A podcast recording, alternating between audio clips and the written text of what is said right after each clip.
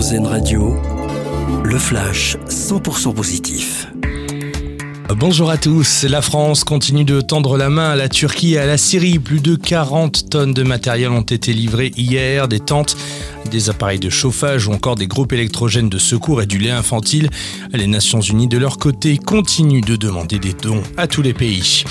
Les Français sont fans de cocktails. C'est le résultat d'une étude expert de la consommation hors domicile. 43% des personnes interrogées choisissent ces breuvages, en hausse de 7% par rapport à l'année dernière.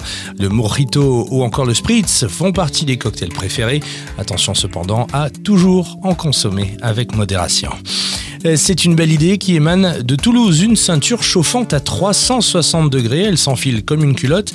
Elle est destinée aux femmes qui ont des règles douloureuses ou encore celles atteintes d'endométriose. Une fameuse ceinture bouillotte disponible dans des tailles allant du 34 au 52 et qui marche sans produits chimiques. Le nord de la France, en fait, un vent de folie qui souffle à Dunkerque. Le carnaval continue avec un temps fort. Le fameux bal de l'oncle Co hier place aujourd'hui à la bande avec son célèbre lancer de hareng. Le championnat du monde d'imitation de cris de la mouette sera de la partie. Tout un programme.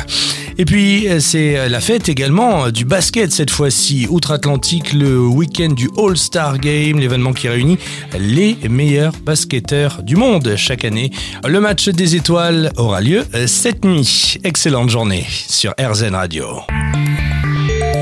Vous venez d'entendre le flash 100% positif d'RZN Radio Nous, on choisit le verre à moitié plein.